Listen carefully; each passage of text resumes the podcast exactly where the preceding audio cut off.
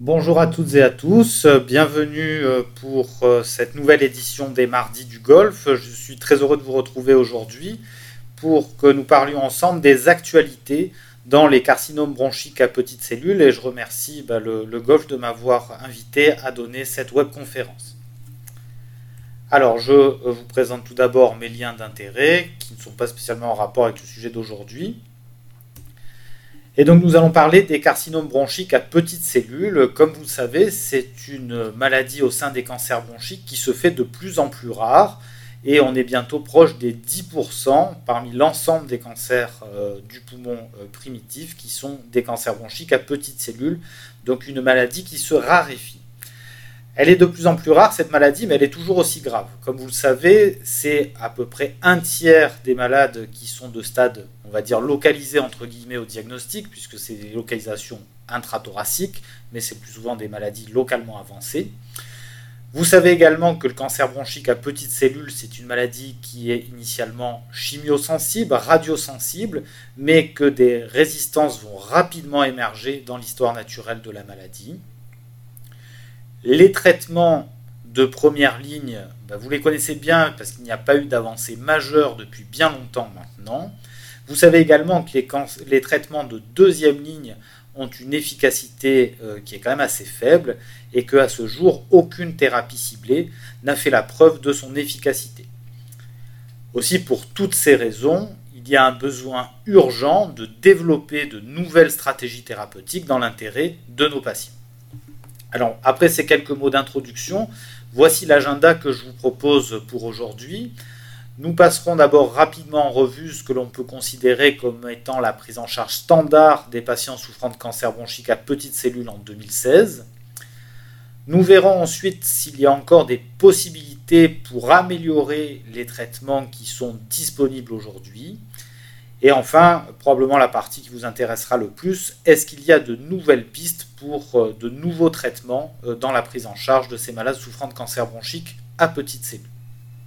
Alors nous commençons par le standard thérapeutique aujourd'hui et je vous propose bah, que nous basions sur notre référentiel national de RCP qui est disponible sur euh, le site internet de l'Institut national du cancer qui date de 2015 en voyant tout d'abord la prise en charge des cancers bronchiques à petites cellules localisées, donc des stades 1 à 3. En effet, la première question à se poser en RCP, c'est est-ce que le malade est éligible à recevoir une chimiothérapie à base de cisplatine S'il n'y a pas de contre-indication à ce traitement, à ce moment-là, le traitement standard est une radiochimiothérapie concomitante. Pour la chimiothérapie, elle associe donc le cisplatine et de l'étoposide, donc un traitement de chimiothérapie qui va être administré pour 4 à 6 cycles avec des cures espacées de 3 semaines. Cette chimiothérapie va être associée à une irradiation thoracique, irradiation qu'il convient de débuter le plus précocement possible, c'est un élément essentiel pour l'efficacité du traitement, et vraiment au plus tard à la sixième semaine euh, de prise en charge. Cette radiothérapie, dans notre référentiel, deux modalités sont considérées comme standards. La radiothérapie bifractionnée, donc c'est deux séances de radiothérapie chaque jour, 45 grés au total, 30 fractions, donc 1,5 gré par fraction, et donc des fractions matin et soir. Deuxième modalité de radiothérapie, la radiothérapie monofractionnée, donc pour une dose totale allant de 54 à 66 grés, donc qui va être administrée en 27 à 33 fractions, et donc à raison d'une séance par jour. Pour les malades qui seraient inéligibles au cisplatine, on peut remplacer cette molécule par du carboplatine et donc proposer aux malades une association de carboplatine et d'étoposide, toujours une administration toutes les 3 semaines pour un total de 4 à 6 cycles. La radiothérapie thoracique mono ou bifractionné sera introduit soit de manière concomitante, soit parfois de manière séquentielle selon le terrain. À l'issue de ce traitement qu'on va dire d'induction, nous allons apprécier la réponse à ce traitement. En fonction de la réponse à la chimiothérapie, radiothérapie, on proposera au patient une irradiation cérébral, pancérébral prophylactique pour les malades en réponse complète. C'est un standard, 25 grés en diffraction à administrer le plus précocement possible après la chimiothérapie. Cette irradiation pancérébrale prophylactique est également une option dans notre référentiel, selon les mêmes modalités, pour les malades en réponse partielle. Les patients dont la maladie est stable à l'issue de la radiochimiothérapie d'induction bénéficieront d'une surveillance. Les malades en progression bénéficieront, dans la mesure du possible, d'un traitement de seconde ligne que nous verrons un petit peu après. Donc voici le standard pour les cancers bronchiques à petites cellules localisées. Qu'en est-il maintenant des cancers bronchiques à petites cellules, on va dire disséminés, donc les stades 4, les stades métastatiques, et également les stades 3 non irradiables, dont la tumeur euh, ne rentre pas dans un seul champ de radiothérapie. Encore une fois, le dossier est naturellement discuté en RCP et nous allons nous poser la même question que tout à l'heure. Existe-t-il une contre-indication au cisplatine S'il n'y a pas de contre-indication, le traitement standard est une chimiothérapie, la même que tout à l'heure, cisplatine et toposide, 4 à 6 cycles euh, au total. À titre optionnel, on peut proposer aux patients une chimiothérapie avec 4 molécules, donc le PCDE, cisplatine, étoposide, cyclophosphamide et pyrubicine. Donc c'est une option de traitement qui vient notamment des travaux euh, de Jean-Louis Pujol, qui avait pu montrer des résultats tout à fait intéressants. Et cette option est à réserver pour les patients en vraiment bon état général, PS01, et il convient naturellement de proposer en association à ce schéma de chimiothérapie des facteurs de croissance hématopoïétique, car c'est un régime de polychimiothérapie euh, hématotoxique. En cas de contre-indication au cisplatine, là encore, l'alternative est représentée par l'association carboplatine et toposide 4 à 6 cycles. Comme pour les cancers bronchiques à petites cellules localisées, nous évaluons la réponse après le traitement d'induction, en l'occurrence la chimiothérapie. Pour les malades en réponse objective, une option de traitement est représentée là encore par la radiothérapie pancérébrale prophylactique 25 grés en diffraction, après une imagerie cérébrale. En cas de rechute, le traitement de seconde ligne du cancer bronchique à petites cellules va être déterminé en raison de plusieurs paramètres, mais notamment en raison de la réponse à la chimiothérapie initiale, donc on va dire de première ligne. Et là, on définit différentes catégories de, euh, tumeurs euh, selon la réponse à la chimiothérapie, radiothérapie initiale. On parlera de tumeurs réfractaires pour une maladie qui évolue sous le traitement de première ligne. On parlera de tumeurs résistantes dès lors que la progression de la maladie survient dans les trois mois qui suivent la fin du traitement d'induction. Quand la rechute est supérieure à trois mois, on parle de tumeurs sensibles voire de tumeurs hautement sensibles quand la rechute est supérieure à 6 mois. Dans ces situations de tumeurs hautement sensibles et sensibles, la question à se poser, c'est est-ce qu'il est approprié de reprendre une chimiothérapie à base de sel de platine et d'étoposide Et si la réponse à cette question est oui, c'est le schéma qui est habituellement considéré comme un traitement standard. Dans le cas contraire, les alternatives thérapeutiques sont représentées par le topotécan, administré soit par voie intraveineuse, soit par voie orale. Une autre option de traitement est la chimiothérapie de type CAV, cyclophosphamide, adriamycine, vincristine. Les autres options de traitement seront à discuter en RCP. Pour les tumeurs résistantes, donc dès lors qu'une progression de la maladie survient dans les trois mois suivant la fin du traitement de première ligne. Dans ces situations-là, la reprise d'une chimiothérapie de type platine et toposide n'est pas appropriée. il convient de s'orienter vers une vraie seconde ligne, à savoir le topotécan, IV ou PEROS ou le CAV.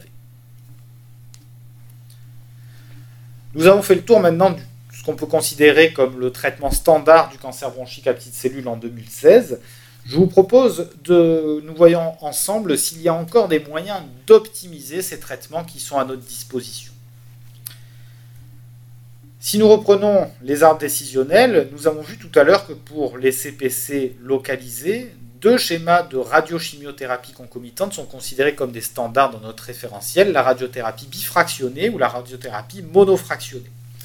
Alors si on regarde vraiment les données de la littérature, les meilleurs résultats qui avaient été obtenus jusqu'à maintenant euh, venaient euh, de l'étude de Turisi, publiée dans le New England Journal of Medicine en 1999. Il s'agissait d'un essai de phase 3, randomisé, portant chez 417 patients souffrant de cancer bronchique à petites cellules localisées. Les patients recevaient 4 cures de chimiothérapie associant cisplatine et étoposide, et ils recevaient en plus une radiothérapie à la dose de 45 Gray qui était administrée selon deux modalités, soit une radiothérapie monofractionnée, donc avec un étalement des doses sur 5 semaines, soit une radiothérapie bifractionnée avec un étalement des doses sur 3 semaines. Les résultats de cette étude ont montré, comme vous pouvez le voir sur la diapositive, une augmentation significative de la survie globale en faveur du bras radiothérapie bifractionné. La médiane de survie globale dans ce bras de traitement était de 23 mois contre 19 mois dans le bras radiothérapie monofractionné. Et cette différence euh, en termes de survie globale se traduit par un gain de survie à 2 ans. Pour la radiothérapie bifractionnée, ce taux de survie à 2 ans était de 47% contre 41% dans le bras monofractionné. Et on retrouve également cette différence dans la, survie à 5 ans, 26% versus 16%. On voit également que la radiothérapie bifractionnée permet de réduire de manière significative le risque de rechute locale de la maladie. Ce risque est de 36% dans le bras bifractionné contre 52% dans le bras monofractionné. Par contre, il avait été observé augmentation de la toxicité œsophagienne dans le bras bifractionné avec 27% d'œsophagites de grade 3. Je vous rappelle, ce sont des, des euh, qui empêche le malade d'avaler, donc de manger et de boire. Donc 27% contre 11% dans le bras euh, monofractionné. Donc globalement, cette étude avait établi la radiothérapie bifractionnée comme étant le traitement standard, en tout cas le plus efficace dans le cadre de la prise en charge des cancers bronchiques à petites cellules localisées. Mais malgré les résultats de cet essai, Force est de constater que la radiothérapie est souvent administrée de manière monofractionnée dans la pratique clinique courante, ce d'autant que euh, les améliorations des techniques d'irradiation, notamment développées dans les cancers bronchiques à petites cellules, mais aussi non à petites cellules, ont permis d'augmenter petit à petit les doses d'irradiation qui est possible de délivrer aux malades et on peut aujourd'hui délivrer euh, des doses supérieures à 60 degrés de manière tout à fait courante. Et c'est un petit peu cette constatation qui a donné lieu à l'essai de recherche clinique Convert, un essai euh, européen euh, multicentrique qui a été présenté cette année au congrès de l'ASCO. Et c'est un essai important et je vous propose qu'on passe un peu de temps pour détailler cette étude. Donc, comme je vous l'ai dit, c'est une étude de phase 3 randomisée qui a voulu comparer une radiothérapie monofractionnée, on va dire moderne, au standard historique qui était la radiothérapie bifractionnée de l'étude de Turisi. Dans cette étude, il s'est donc adressé à des patients souffrant de cancer bronchique à petites cellules de stade limité. Les patients recevaient tous une chimiothérapie, naturellement, 4 à 6 cycles d'une association cisplatine et toposide. Cette chimiothérapie euh, débutait pour le premier cycle et au moment du deuxième cycle de chimiothérapie, la radiothérapie concomitante débutait selon donc deux modalités. La modalité standard, euh, considéré comme le bras standard, en tout cas la radiothérapie bifractionnée, donc même schéma que l'étude de Turisi, 45 degrés en 30 fractions. Donc cette radiothérapie devait être administrée sur 19 jours consécutifs quand on compte les jours de week-end.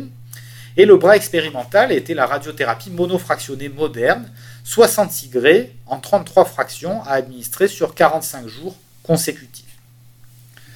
À l'issue de ce traitement, les patients pouvaient se voir offrir une radiothérapie pancérébrale prophylactique en cas de maladie contrôlée. L'objectif principal de cette étude était le taux de survie à 2 ans. C'est au total 547 patients qui ont été inclus dans l'essai Convert.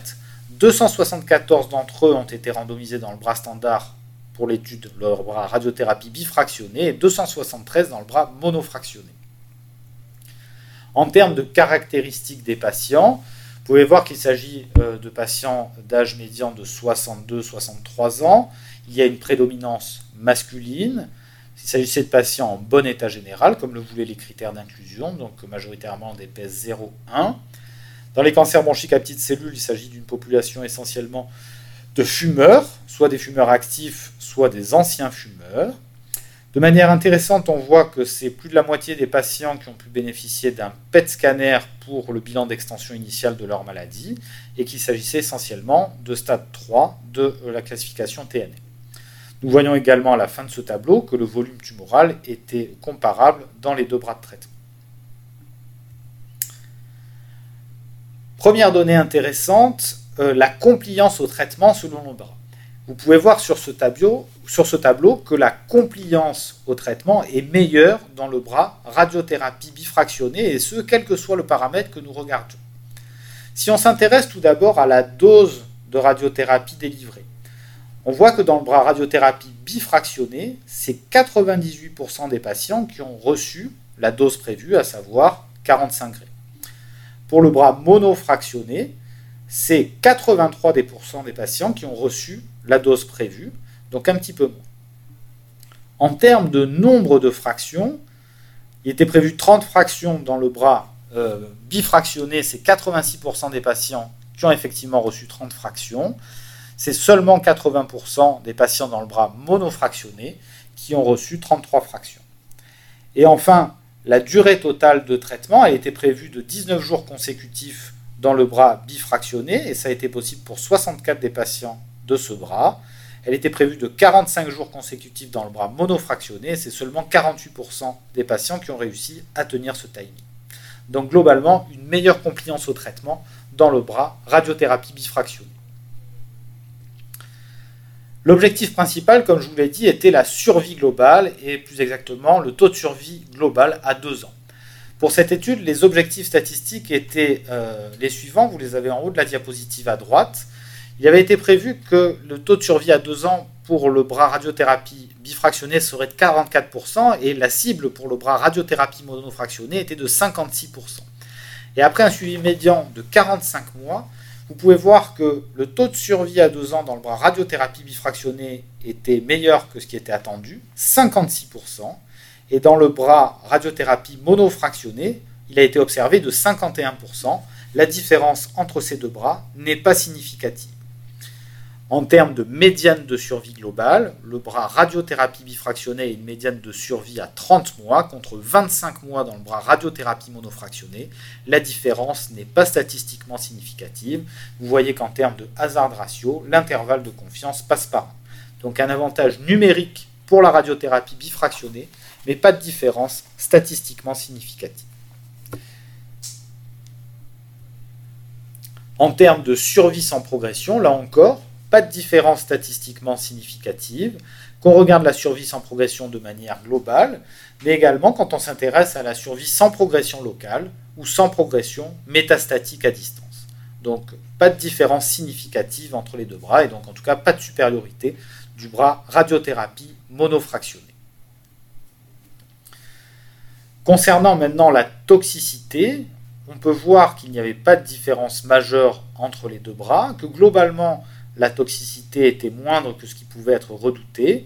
La seule différence qui sort en termes de toxicité aiguë, c'est le taux de neutropénie, qui est un petit peu plus important, comme vous voyez sur le côté droit de la diapositive, notamment pour les neutropénies de grade 3 euh, supérieur ou égal à 3 dans le bras radiothérapie bifractionnée. Mais ce qui est intéressant, c'est que cette différence ne se retrouve pas en termes de neutropénie fébrile, ce qui est la vraie préoccupation. Il n'y avait pas de différence significative entre les deux bras. Pour ce qui est des toxicités plus aiguës, plus spécifiques de la radiothérapie, nous avons vu tout à l'heure que dans l'étude de Turizy, il y avait un excès d'œsophagite de grade 3 dans le bras radiothérapie bifractionnée. Vous voyez que là, dans l'essai converte, les œsophagites sévères représentent moins de 20% des cas et il n'y a, pas de différence significative entre les deux bras. Le taux de pneumopathie radique est faible, de l'ordre de 2%, et parfaitement équilibré entre radiothérapie bifractionnée et monofractionnée. Pour finir avec la toxicité, en termes de toxicité tardive, il y a une tendance, mais elle n'est pas statistiquement significative, pour davantage d'œsophagites euh, tardives dans le bras radiothérapie monofractionnée, mais comme vous pouvez le voir, ça repose sur un faible nombre de patients. Si l'on place maintenant en perspective les résultats de l'essai convert avec les précédentes études de phase 2 ou de phase 3, s'étant intéressé à la radiochimiothérapie concomitante dans les cancers bronchiques à petites cellules, radiothérapie monofractionnée ou bifractionnée, ben, on peut voir que c'est clairement l'essai convert qui rapporte les résultats les plus euh, marquants, avec une médiane de survie, je vous le rappelle, de 30 mois pour le bras bifractionné et de 25 mois dans le bras monofractionné. Alors en fait, globalement, ça reproduit les résultats de l'étude de Turizi avec une amplitude euh, de, survie qui est plus importante, mais il n'y a pas globalement de différence entre, entre ces deux études. On a quand même le sentiment que la radiothérapie bifractionnée est celle qui ramène à chaque fois les meilleurs résultats. Alors comment euh, conclure sur l'étude converse? Je vous rappelle donc que c'était une étude euh, de supériorité qui avait pour objectif de démontrer la supériorité de la radiothérapie monofractionnée moderne par rapport au schéma bifractionné classique. Au regard de cette étude, la radiothérapie monofractionnée associée à la chimiothérapie n'est pas supérieure à la radiochimiothérapie bifractionnée. Cette dernière doit donc être considérée comme étant toujours le standard puisque donc l'étude converse n'était pas euh, une étude de non-infériorité, donc sur le plan purement statistique, on ne peut pas conclure que les deux traitements soient équivalents, même si les résultats sont proches. Le seule étude à ce jour qui ait montré une supériorité d'un régime de radiothérapie par rapport à l'autre, ben, c'est l'étude de Turizi. Et dans l'étude converte, on ne voit pas de différence significative ou de différence majeure en termes de toxicité qui aurait pu être un, reproche à la radiothérapie bifractionnée dans l'étude historique. Donc pour toutes ces raisons, la radiochimiothérapie bifractionnée reste le standard, mais malgré tout, si on veut être pragmatique, la radiochimiothérapie monofractionnée moderne, 66 grammes en 33 fractions, est une alternative tout à fait raisonnable, et euh, notamment lorsque la radiothérapie bifractionnée ne peut pas être délivrée dans des conditions euh, de sécurité ou euh, remplissant les objectifs du malade. Donc voilà pour l'étude Converge, je crois que c'est une étude importante et nous attendons donc la publication de cette étude. Une autre euh, étude concernant la radiothérapie thoracique m'est apparue intéressante de discuter avec vous, même si elle n'est pas ultra actuelle. C'est la place de la radiothérapie thoracique chez les patients souffrant de cancer bronchique à petites cellules de stade étendu. Nous avons vu tout à l'heure que le traitement standard de ces malades, c'est la chimiothérapie seule, suivie pour les malades en réponse éventuellement d'une radiothérapie pancérébrale prophylactique. Mais force est de constater qu'à l'issue de la chimiothérapie d'induction, il y a quand même un grand nombre de malades chez qui il persiste une maladie visible au niveau intrathoracique. Le plus souvent, elle est de taille moins importante qu'au moment du diagnostic, mais il y a encore de la maladie en place. D'où euh, l'idée de certains investigateurs de proposer aux malades en réponse après une chimiothérapie d'induction par platine et toposide pour un stade étendu, une radiothérapie thoracique, on va dire, de clôture. Et donc ça, c'est une étude européenne, euh, conduite euh, entre autres aux Pays-Bas, qui a donc randomisé des malades en réponse après une chimiothérapie conventionnelle par platine et toposide pour une maladie étendue entre deux stratégies. La stratégie qu'on va considérer standard, qui est la radiothérapie pancérébrale prophylactique, et une stratégie expérimentale, qui est associée à cette radiothérapie pancérébrale prophylactique, une radiothérapie thoracique, mais là à plus faible dose que ce qu'on a vu précédemment dans l'essai convert, puisque c'était 30 degrés en 10 fractions. Vous voyez que c'est une étude quand même importante, hein, près de 500 patients, qui ont été randomisés en randomisation 1 pour 1 entre ces deux bras de traitement. L'objectif euh, principal de cette étude était le taux de survie à un an avec un objectif de supériorité pour le bras expérimental radiothérapie thoracique. Concernant les caractéristiques des patients, vous voyez qu'elles sont assez comparables euh, avec l'étude converte par exemple, des sujets âgés d'une soixantaine d'années, Là, c'était des patients chez qui le diagnostic avait été fait en, en médiane 3,7 mois, puisque je vous rappelle que c'est des patients qui étaient en réponse après une chimiothérapie d'induction. Là encore, une prédominance masculine, des sujets en bon état général, et on voit que la majorité d'entre eux avaient seulement une réponse partielle au traitement, et que dans la grande majorité des cas, il persistait de la maladie néoplasique au niveau intrathoracique à l'issue de la chimiothérapie d'induction. Alors quels sont les résultats de cette étude? Ben, En termes de survie globale, comme vous pouvez le voir, l'étude est négative selon le critère de jugement qui était préspécifié, à savoir le taux de survie à un an. Vous voyez qu'il était de 28% dans le bras contrôle, de 33% dans le bras radiothérapie thoracique. Le hazard ratio est à 0,84 avec un intervalle de confiance qui passe par. Donc sur le plan statistique, l'étude est négative. On voit d'ailleurs que la médiane de survie est à 8 mois dans chacun des bras. Par contre, c'est vrai que si on regarde les courbes de survie et qu'après ben, on place les indicateurs en fonction, on a vraiment l'impression que durant la première année, les courbes sont vraiment superposables et qu'après 12 mois, les courbes semblent s'écarter. Et là, ça se traduit par une différence statistiquement significative en termes de taux de réponse à 18 mois et de taux de réponse à 2 ans. Attention, il ne s'agissait pas de l'objectif principal sur le plan statistique. Et deuxième chose auquel il faut prêter attention, c'est que si au départ nous avions près de 500 patients, à 18 mois et notamment à 24 mois, il n'en reste plus beaucoup. Là, les courbes reposent sur 14 patients dans le bras euh, radiothérapie contre 5 dans le bras contrôle, donc des conclusions qu'on va tirer sur seulement 19 malades. Donc peut-être une précaution. En termes de survie sans progression, qui faisait partie des critères de jugement secondaire, on voit une différence statistiquement significative en termes de médiane de survie sans progression, 4 mois dans le bras expérimental contre 3 mois dans le bras contrôle, qui se traduit également par un taux de survie sans progression à 6 mois de 24% dans le bras radiothérapie thoracique contre 20% dans le bras contrôle. Ce qui est intéressant, je crois, dans cette étude, c'est que le fait d'administrer une radiothérapie thoracique euh, en clôture après la chimiothérapie, et c'est seulement une radiothérapie de 30 degrés, ben, le fait d'administrer cette radiothérapie pourrait modifier un petit peu le pattern de rechute de la maladie néoplasique. Et on voit que pour les malades qui ont reçu cette radiothérapie, les rechutes euh, intrathoraciques de la maladies néoplasiques sont beaucoup moins fréquentes que dans le bras contrôle, elles sont deux fois moins fréquentes. Donc on a l'impression que cette radiothérapie, même si elle ne modifie pas le taux de survie à un an de manière significative, il va quand même chambouler l'histoire naturelle de la maladie. Donc je crois que c'est une étude intéressante. Bon d'ailleurs elle a été publiée dans le Lancet.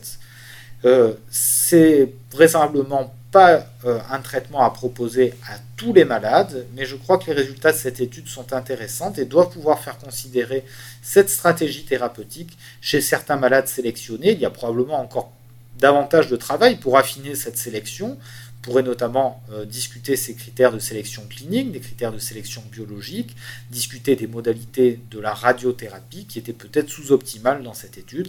Mais en tout cas, je crois que c'est une voie de recherche intéressante qu'il faudra peut-être creuser.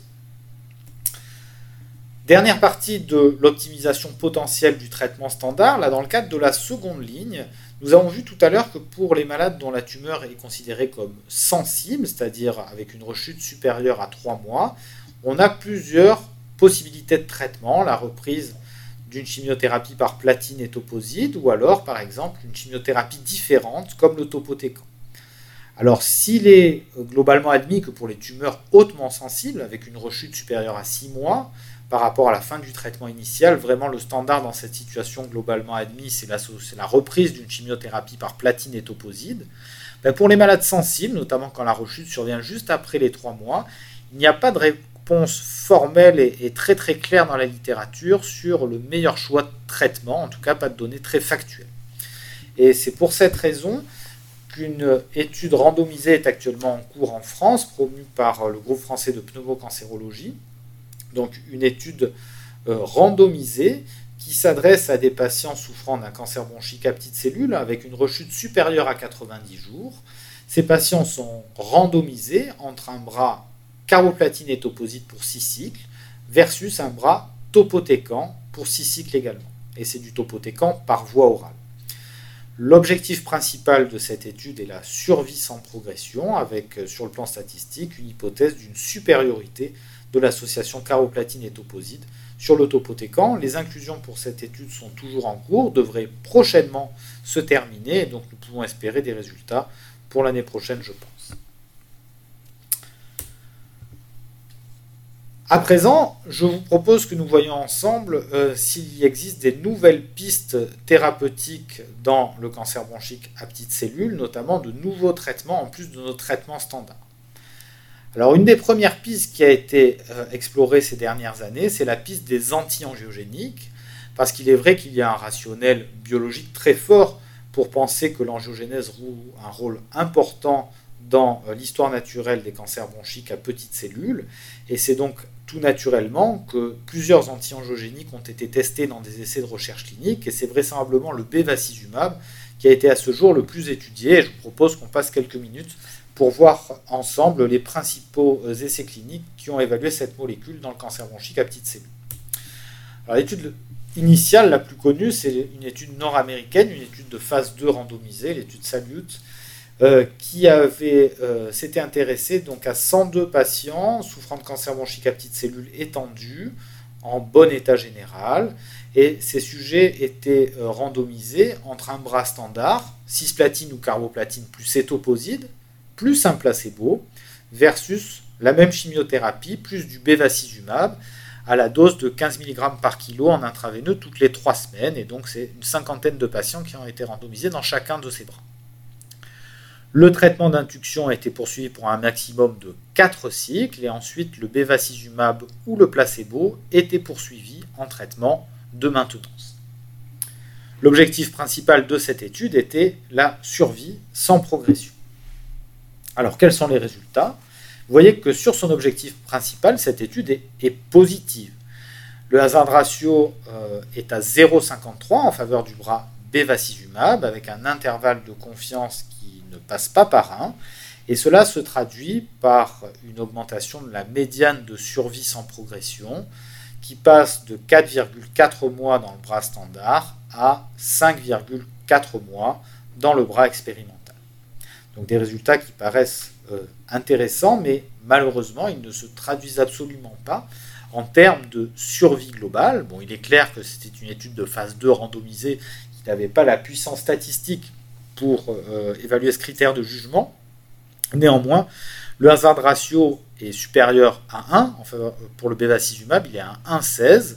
Bon, L'intervalle de confiance passe clairement par 1, mais tout cas sur les données de la médiane de survie, il semble que ce soit le bras euh, standard qui fasse mieux, avec une médiane à, presque 11 mois contre 9,4 mois dans le bras expérimental. Donc une étude un petit peu décevante. Alors ensuite, il y a une deuxième approche euh, plus élégante, euh, avec une étude promue euh, par l'intergroupe francophone de cancérologie thoracique, l'étude IFCT 0802, dont l'investigateur principal est Jean-Louis Pujol, qui est parti du principe que peut-être on pourrait réduire la toxicité potentielle du bevacizumab sur ces cancers bronchiques à petites cellules étendues qui se présentent plus souvent comme des grosses masses médiastinales au diagnostic, en introduisant le bevacizumab un petit peu plus tard dans le traitement d'induction. Et donc la stratégie a consisté à inclure des patients avec une maladie étendue, en bon état général. Ces malades recevaient deux cycles d'une chimiothérapie euh, conventionnelle, soit euh, cisplatine et toposide, soit du PCDE. Et c'était uniquement les patients qui étaient en réponse objective après ces deux cycles de chimiothérapie d'induction qui étaient randomisés.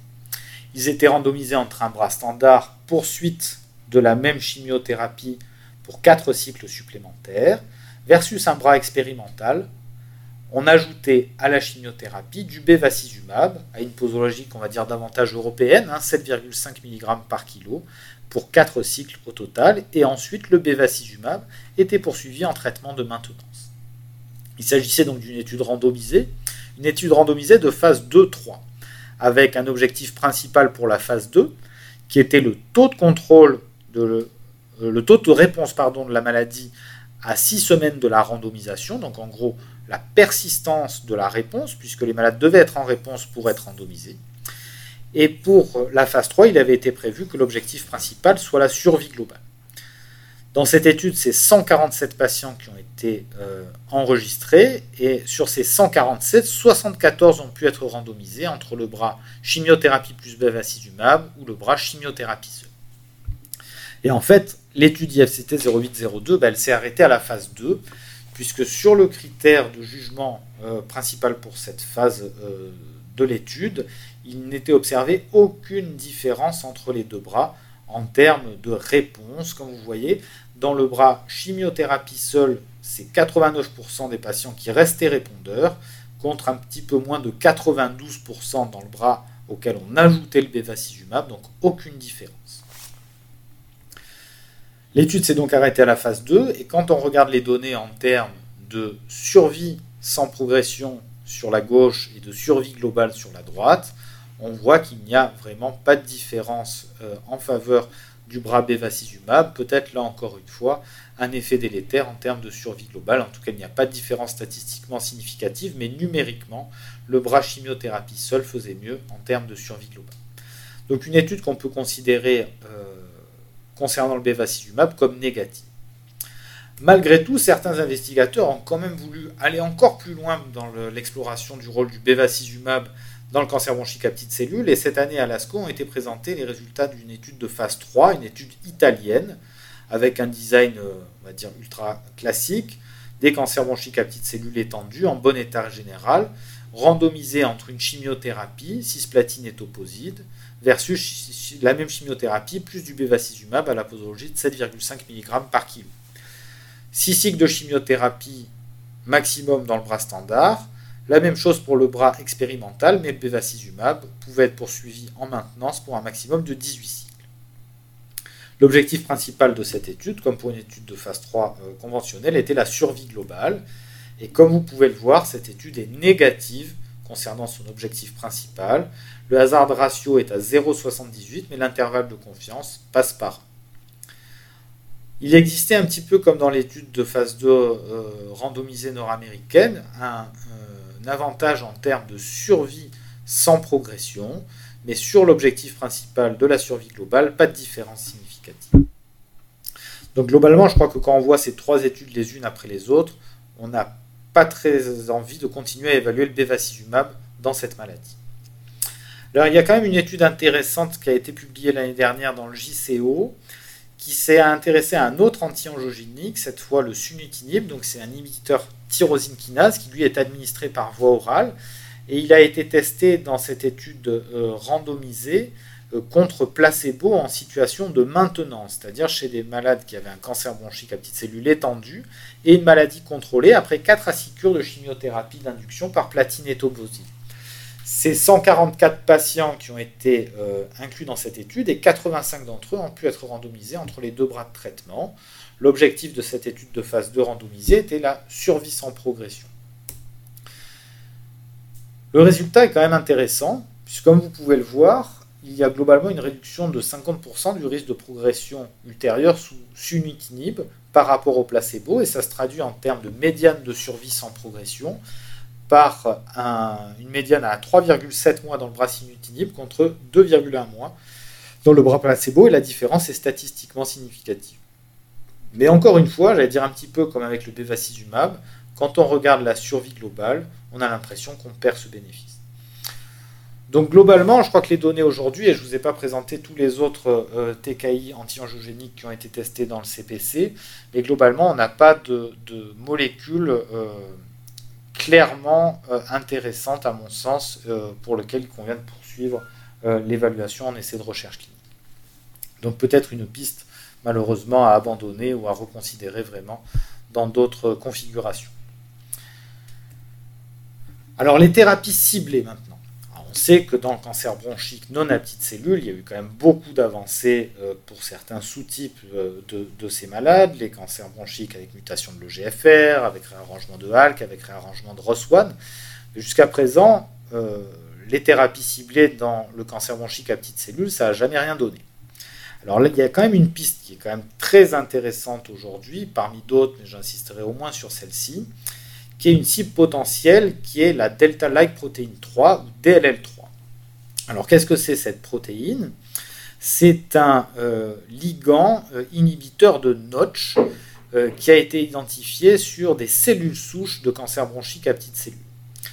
Donc cette protéine DLL3, elle vient en dessous dans la cascade de signalisation, elle vient sous ASLC1, qui est un marqueur de différenciation euh, neuroendocrine, et donc qui à son tour va inhiber Notch.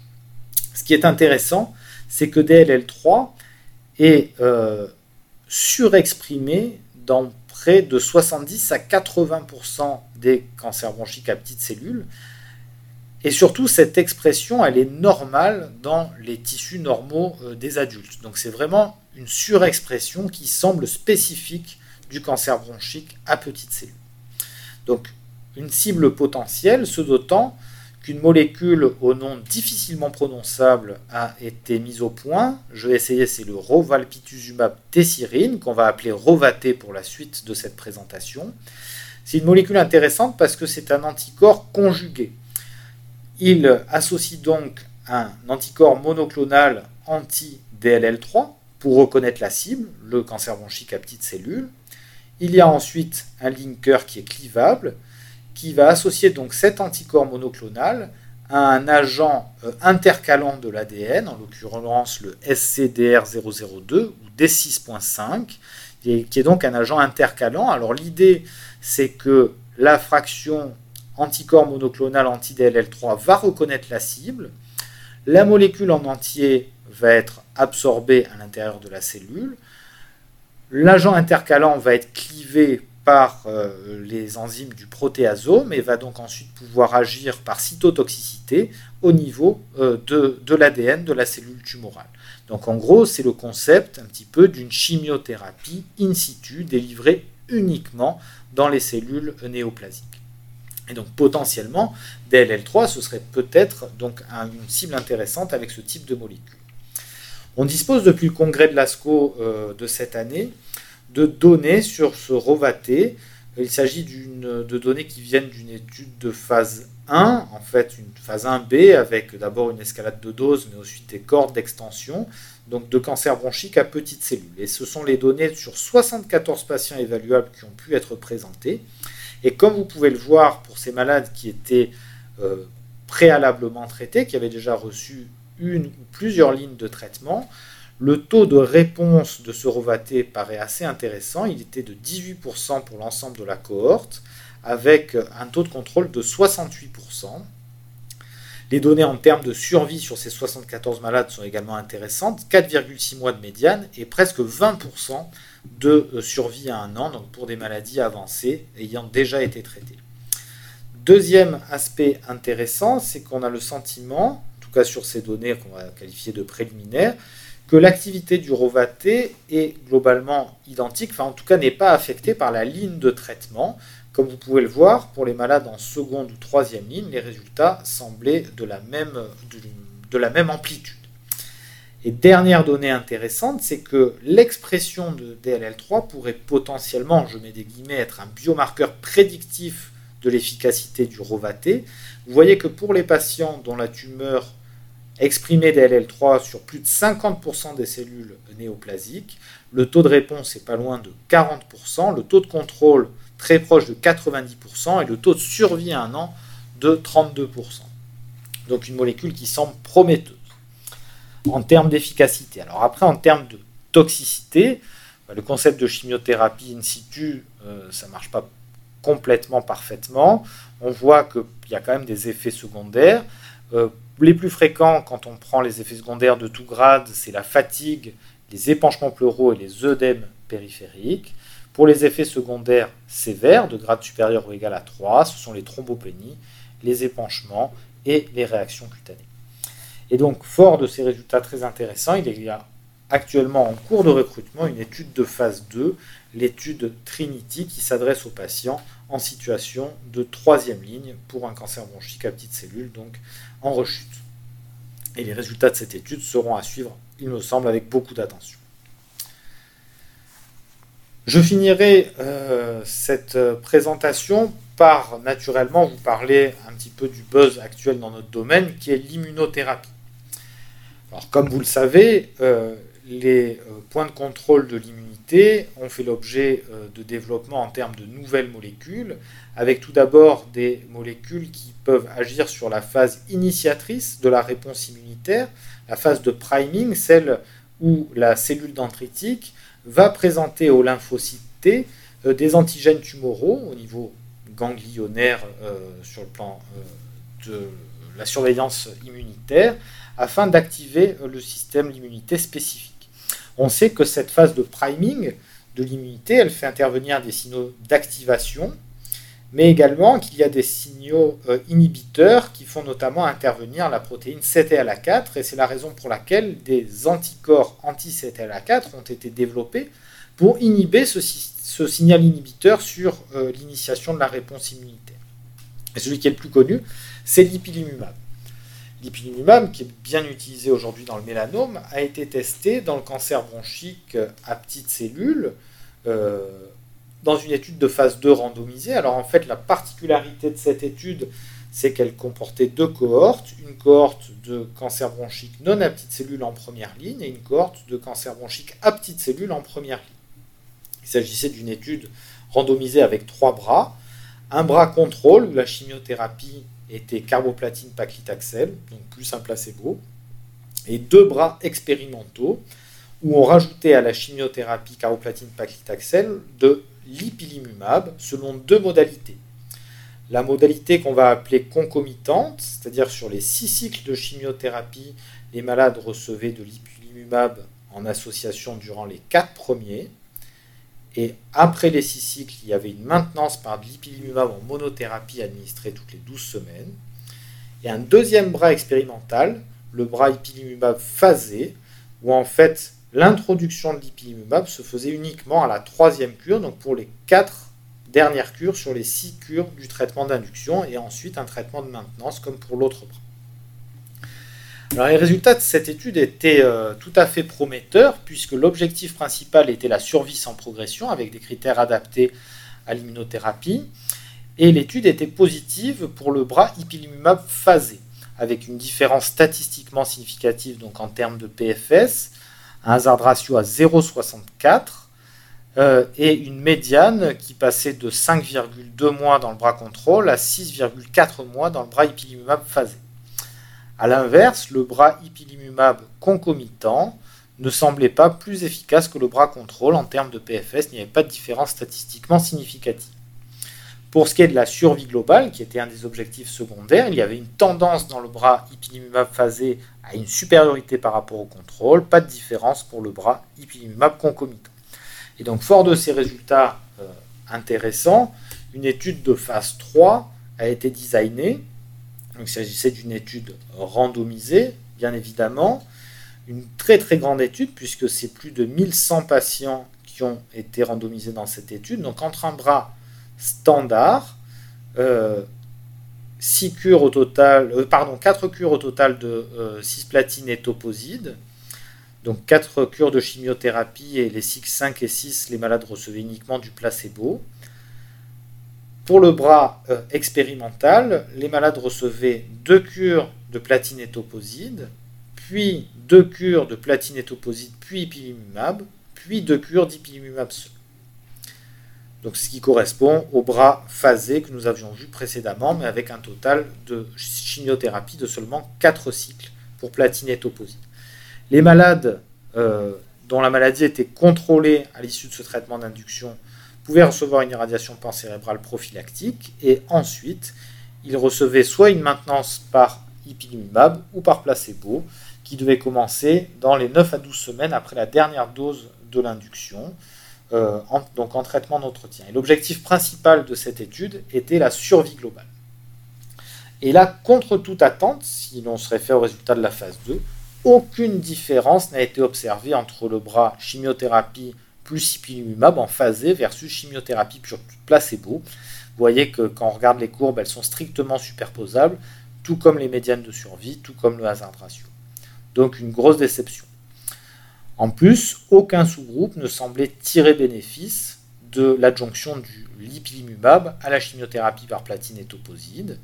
Et en termes de survie sans progression, là encore, pas de différence, pas de différence non plus en termes de taux de réponse. Par contre, des différences en termes de toxicité, davantage d'effets secondaires de tout grade euh, dans le bras chimiothérapie plus ipilimumab phasé, avec notamment davantage de diarrhée, de rash et de colite de grade supérieur ou égal à 3. Donc une grosse déception, et ce d'autant plus qu'aucun biomarqueur prédictif ne semble se dégager pour CTLA4. Là, ce sont des données qui viennent essentiellement des études randomisées dans les cohortes cancer bronchique non à petites cellules. Vous voyez que ce soit le euh, compte total des lymphocytes, que ce soit les lymphocytes euh, CD8 activés, CD4 activés, les T régulateurs. Il n'y a pas de différence entre ces paramètres biologiques, entre les répondeurs et les non-répondeurs. Donc c'est clair que pour cette LA4, il manque un biomarqueur prédictif de l'efficacité. Donc une première déception pour l'immunothérapie. Mais heureusement, ce n'est pas terminé, puisque vous savez qu'il y a une deuxième phase intéressante dans euh, les points de contrôle de l'immunité, qui est la phase effectrice, qui, qui se passe au niveau du euh, tissu euh, tumoral, avec notamment la phase effectrice qui fait intervenir l'interaction lymphocyte T, cytotoxique, et la cellule cancéreuse, avec des signaux d'activation et là encore des signaux d'inhibition, notamment l'interaction de PD1 sur le lymphocyte et de PDL1 sur la cellule tumorale. Quand ces deux récepteurs sont en contact, il y a une inhibition de la réponse immunitaire, d'où l'idée de développer des inhibiteurs soit de PD1, soit de PDL1 pour inhiber ce signal euh, inhibiteur. Et donc ça, sont des molécules que vous connaissez bien dans le cancer bronchique non à petite cellule, notamment le nivolumab. Et là, je vous présente des données qui ont été publiées cette année dans Lancet Oncologie. Les résultats de l'étude Checkmate 032, alors là c'était encore une fois une étude de phase 1B, donc euh, une étude de phase 1 avec plusieurs cohortes de malades, et vous voyez que les effectifs sont quand même importants, 216 patients. Il s'agissait de patients souffrant de cancer bronchique à petites cellules avec une maladie en progression après au moins une ligne de chimiothérapie incluant un régime à base de platine. Et ce qui est, ce qui est important de souligner, c'est que les patients n'étaient pas sélectionnés sur le plan biologique, notamment pas sélectionnés sur le plan de l'expression de PDL1 au niveau tumoral. Dans cette étude Checkmate 032, plusieurs cohortes de malades. D'abord une cohorte nivolumab monothérapie, 3 mg par kilo toutes les deux semaines, 98 patients. Une toute petite cohorte pour voir la safety de l'association nivolumab-ipilimumab administrée toutes les trois semaines chacun à la posologie de 1 mg par kilo. Ce traitement a été administré pour 4 cycles et ensuite été poursuivi par du nivolumab en monothérapie à la posologie habituelle de 3 mg par kilo toutes les deux semaines. Et ensuite, il y avait deux autres cohortes avec le nivolumab et l'ipilimumab, là encore administré toutes les trois semaines pour 4 cycles, mais en faisant varier les posologies. Une cohorte nivolumab 1 mg kg plus IPI 3 mg kg, et une autre cohorte, l'inverse, niveau 3 IPI 1. Là encore 4 cycles, puis du nivolumab en monothérapie, jusqu'à progression. L'objectif principal était la le taux de réponse objectif selon les critères RECIST. Alors on, passe juste deux secondes sur les caractéristiques des patients. Vous voyez qu'elles sont globalement assez homogènes entre toutes ces études chez les patients souffrant de CPC. Donc essentiellement des gens d'une soixantaine d'années, plutôt des hommes. Euh, en l'occurrence, une majorité de malades qui avaient reçu plusieurs lignes de traitement. Une majorité quand même de malades considérés comme sensibles aux platines, euh, quasiment tous des fumeurs ou anciens fumeurs. Et après, dans cette étude, donc, il n'y avait pas de sélection pour rentrer dans l'étude sur l'expression de PDL1, mais il y a eu quand même une étude rétrospective sur le statut PDL1 des tumeurs, avec des biopsies qui pouvaient être soit des biopsies archivées, soit des biopsies fraîches. Et bon, on y reviendra, mais ce qui est assez marquant avec ce test d'expression de, PDL1 euh, qui a été fait avec un, un clone d'ACO 28.8, c'est que les PDL1 positifs sont particulièrement rares dans cette étude, puisqu'on voit que pour un seuil de positivité à supérieur ou égal à 1% des cellules tumorales, c'est seulement 17% des patients qui sont PDL1+, et si on met le seuil à 5%, c'est seulement 5% des malades qui sont PDL1 positifs, ce que vous voyez ici avec les différentes cohortes. Donc très très peu de positifs avec, dans cette étude et avec le test qui a été réalisé, le DACO euh, clone 28.8. Alors maintenant, si on regarde l'objectif principal, le taux de réponse, il y a quand même des, réponses intéressantes. Donc là, dans cette étude, 10% pour l'inivolumab en monothérapie, et on monte à 20% pour les bras association niveau IPI.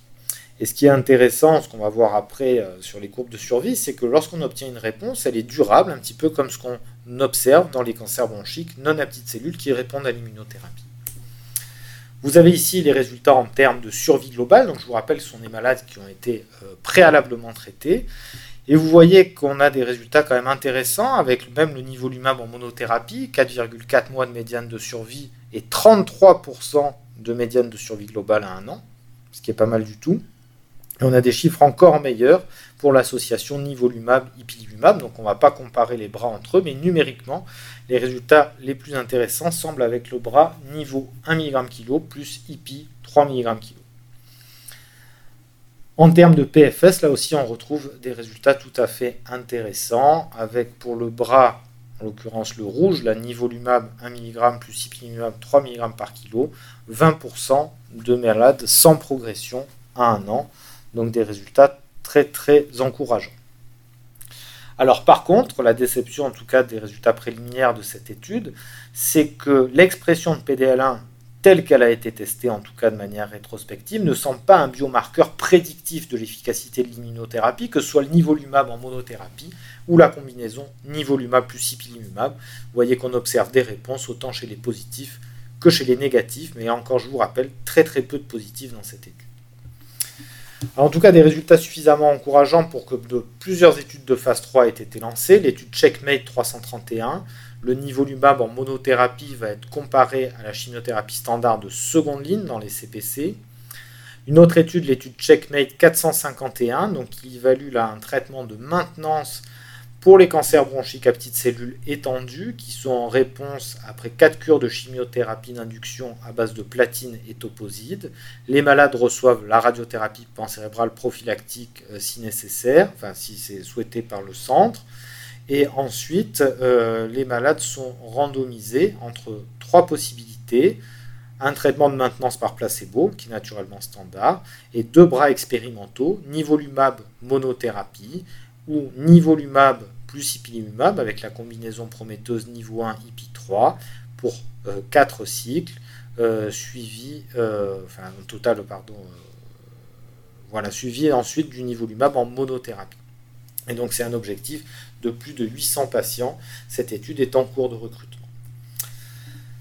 Un schéma un petit peu similaire cette fois dans les cancers bronchiques localisés en réponse après une radiochimiothérapie. C'est l'étude euh, académique et top stimuli IFCT 412 où vont être comparés en tant que traitement de maintenance ou de consolidation après une radiochimiothérapie concomitante pour des CPC cette fois localisés, l'association nivolumab-ipilimumab versus l'observation. Donc beaucoup d'études à suivre avec des résultats qu'on espère euh, euh, positifs prochainement. Alors, une autre molécule, un autre anticorps anti-PD1, le pembrolizumab, que vous connaissez aussi. Et je voulais vous présenter ces données présentées à, l'ASCO l'année dernière, parce que là, l'approche a été un petit peu différente, en tout cas sur le plan biologique. Sur les résultats euh, préliminaires de l'étude Keynote 028, c'est encore une fois une phase 1B avec une phase d'extension, plusieurs cohortes donc qui évalue le pembrolizumab pour des cancers bronchiques à petites cellules, donc pour lesquels il n'existe plus d'alternative de, traitement standard, euh, qui sont éligibles pour l'étude et surtout qui sont PDL1 positifs. Ces malades reçoivent du pembrolizumab à la posologie de 10 mg par kilo en intraveineux toutes les deux semaines et ils sont évalués toutes les 6 semaines pendant les 6 premiers mois, puis toutes les 12 semaines. L'objectif principal de cette étude est le taux de réponse objective. Et naturellement, la safety, c'est quand même une étude de phase 1.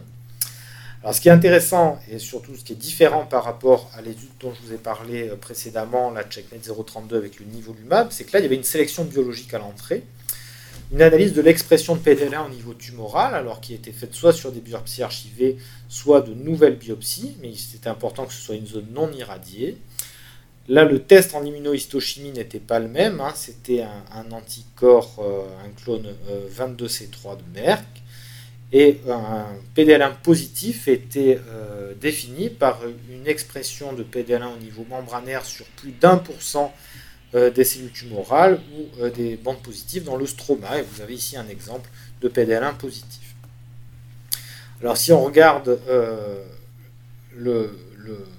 les inclusions de cette étude, ce sont au total 157 patients qui ont été screenés, 147 pour lesquels il y avait des échantillons tumoraux évaluables pour PDL1, et sur ces 147, seulement 42 d'entre eux étaient positifs selon les critères euh, précédemment mentionnés, ce qui fait un taux de positivité, là dans cette étude, de 30%, donc en gros euh, deux fois plus qu'avec le test réalisé dans la Checkmate 032. je vous rappelle, c'était des tests différents.